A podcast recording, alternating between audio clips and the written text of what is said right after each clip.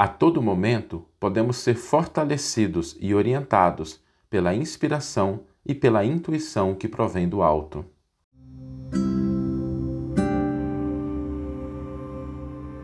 Você está ouvindo o podcast O Evangelho por Emmanuel, um podcast dedicado à interpretação e ao estudo da Boa Nova de Jesus através da contribuição do benfeitor Emmanuel. Hoje nós vamos refletir um pouco sobre a intuição, sobre a inspiração, sobre a conexão que nós temos com o alto. E é importante ressaltar que todos nós participamos desse processo. Né? Todos nós, em algum momento, em algumas circunstâncias, devemos ter um caso assim que surgiu uma inspiração, que surgiu uma intuição, que uma conexão maior nos apontou caminhos. E isso nos lembra que existe uma dimensão da nossa vida que toca o imponderável, que toca o espiritual, que toca o transcendente e que recebe informações e que interage com uma dimensão que não é uma dimensão exclusivamente material, não é aquilo que está ligado somente ao mundo material. E quando a gente coloca isso, nós não estamos falando somente nos grandes fenômenos, os fenômenos da mediunidade, nos fenômenos ostensivos mais visíveis, que estão presentes, a gente conhece, temos notícias deles, mas aqui a reflexão é sobre aquilo que acontece no nosso cotidiano, aquilo que acontece no nosso dia a dia. E entender que na nossa existência existe uma dimensão espiritual, uma dimensão com a qual a gente interage, uma proposta né, de ideias, de vibrações, de inspirações, às quais nós temos acesso, é muito importante. Isso, desde a antiguidade, já se refletia sobre isso. Né? Platão falava sobre o mundo das ideias, do qual derivam todas as concepções humanas. E se a gente for olhar a história das revelações, que chegaram por meio de grandes homens. Se a gente se lembrar de Moisés trazendo a proposta dos Dez Mandamentos, a primeira revelação, se a gente se lembrar de Buda, se a gente se lembrar de Maomé, se a gente se lembrar de grandes Lao Tse na China, se a gente se lembrar de grandes homens e mulheres, Madre Teresa, Teresa d'Ávila, que trouxeram assim revelações, ideias, propostas que vieram dessa esfera mais elevada. Por que, que eu estou trazendo o nome deles? Porque às vezes a gente pensa que esse mecanismo de intuição, de inspiração, ele só acontece quando a gente está no intercâmbio com o plano espiritual, no intercâmbio mediúnico. Né? É, também acontece, só que esse né, é, é aquele que só toca, de, como o Chico dizia, né, tem uma frase do Chico que é muito conhecida, que diz que o telefone só toca de lá para cá, né, só chama de lá para cá. Então, no, na questão da mediunidade mais ostensiva, né, existem mecanismos mais complexos, mas não significa que nós não podemos participar dessa intuição e dessa inspiração. Porque cada vez que a gente pega um texto desse, desses grandes homens, que a gente lê, que a gente se aperfeiçoa, que a gente pode recorrer. Por exemplo, se a gente for tomar aqui a, a maior revelação que nós temos é a vida e os ensinos de Jesus a maior concessão do alto para nos inspirar, para nos orientar, está à nossa disposição. A gente pode hoje pegar um livro na prateleira, pegar um Novo Testamento, a gente pode entrar na internet, o que Jesus disse, o que Jesus fez, é, o que ele ensinou, está à nossa disposição. Então, quando a gente fala de intuição e de inspiração, é preciso que a gente se lembre que nós não estamos simplesmente circunscritos àqueles grandes fenômenos mas, sobretudo, há uma disposição nossa de participar desse processo. Uma disposição da gente interagir com essa dimensão da forma que nos for possível. E a gente tem condições extraordinárias para fazer isso, desde que a gente comece a desenvolver a nossa consciência nessa direção.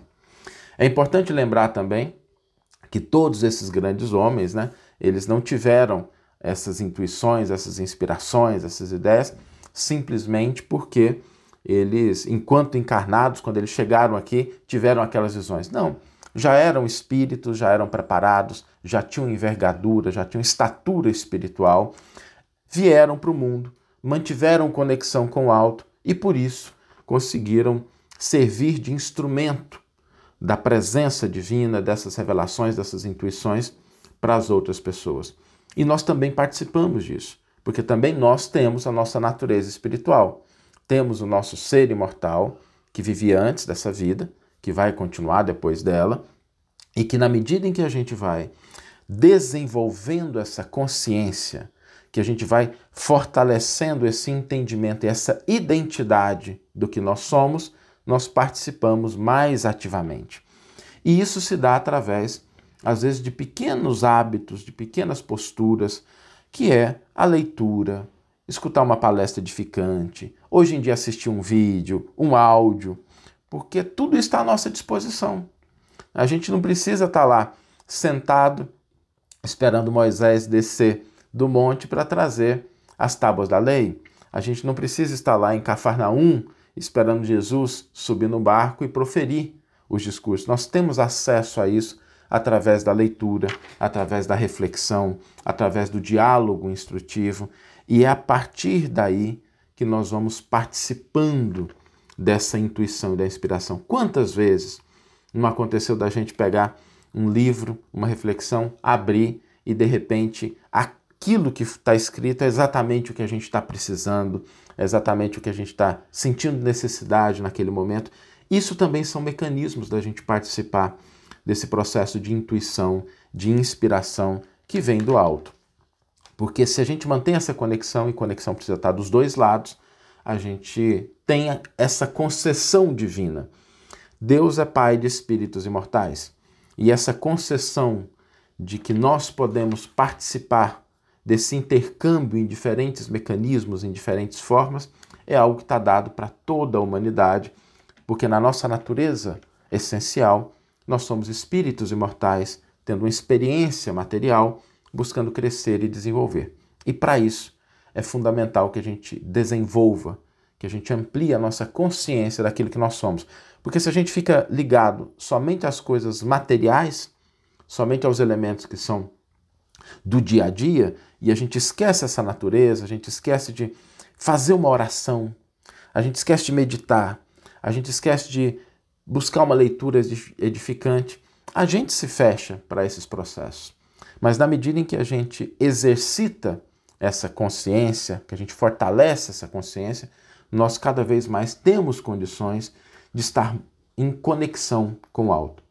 Por isso, quando a gente fala de intuição, quando a gente fala de inspiração, nós não estamos sempre falando dos fenômenos mediúnicos de grandes proporções, existem, estão aí.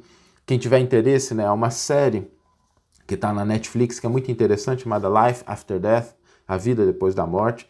Tem estudos que são feitos em várias universidades, em vários locais do país, do mundo. E, mas esse é um tipo de fenômeno, está sendo estudado cada vez mais.